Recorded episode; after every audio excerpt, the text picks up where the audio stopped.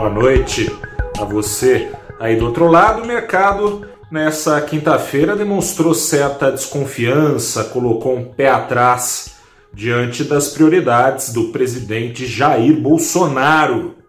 Começa agora o seu saldo deste dia 4 de fevereiro de 2021, em que o Ibovespa apontou para baixo 0,39%. O dólar comercial demonstrando a busca aquecida por proteção de investidores, comprando moeda americana para ser trocada por ativos fora do Brasil e não expostos à política nacional, o dólar embicou para cima quase 1,5%. Foi aos R$ 5,44. Foi interrompida nessa quinta-feira, portanto, a sequência de três altas que o Ibovespa embalou nesse começo de fevereiro. Estava tudo azul para o índice. É, no começo do mês, não está mais tudo azul.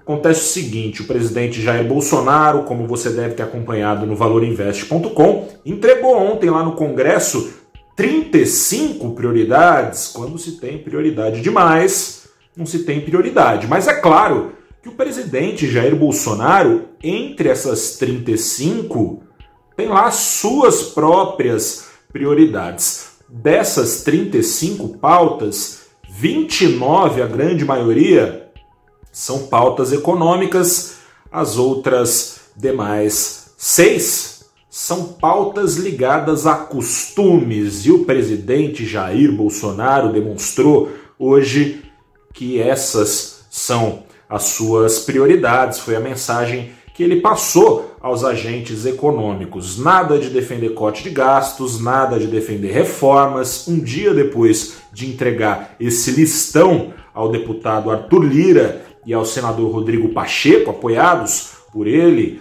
eh, na disputa pela presidência, pelas presidências né, no Congresso, que ganharam no começo da semana, Hoje o presidente Jair Bolsonaro gastou saliva defendendo o armamento da população contra ditaduras. Disse ele que não vê problemas, palavras do presidente, de ficar ao lado de pessoas de bem armadas. Já isso é uma coisa que consta no listão de prioridades entregue por ele, o relaxamento do acesso a armas. Outro ponto que tange a pauta de costumes é, foi a defesa feita pelo presidente do chamado excludente de ilicitude. Defensores desse ponto chamam assim, críticos desse ponto chamam de licença para matar. É um aceno do presidente a um grupo de interesse, o grupo dos funcionários públicos que trabalham junto às forças de segurança, militares e policiais outro aceno feito para o presidente, isso aí calou fundo nas esperanças dos investidores, economistas, gestores, analistas de um bom futuro para a economia brasileira. Outro aceno foi feito pelo presidente aos caminhoneiros. Esse aceno incluiu reclamações sobre a lei de responsabilidade fiscal. Na semana passada, o presidente já tinha falado que ia dar um toque no Paulo Guedes, ministro da Economia, para tirar lá da lei de responsabilidade fiscal a obrigatoriedade do governo de apresentar é, modos alternativos de receita se quiser tirar impostos. No caso, imposto sobre o diesel.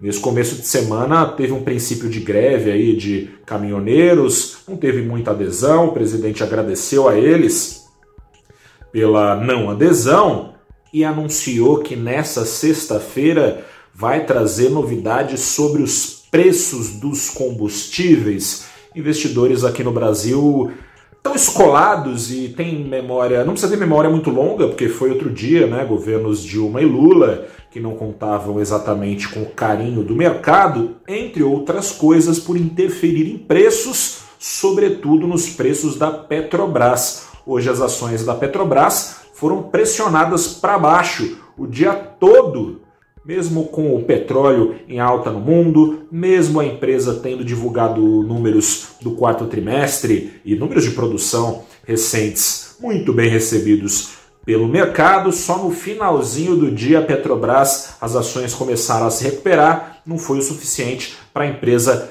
terminar o dia no azul, no fim, no fim do dia estava um pouquinho aí para baixo, tanto a ação ordinária, que dá direito a voto em assembleias, tanto a ação preferencial, que é a ação que permite a investidores ficar no, na frente da fila para receber dividendos. Para baixo também a ação das outras estatais, a Eletrobras, né, cuja venda está nesse listão aí entregue pelo presidente ontem.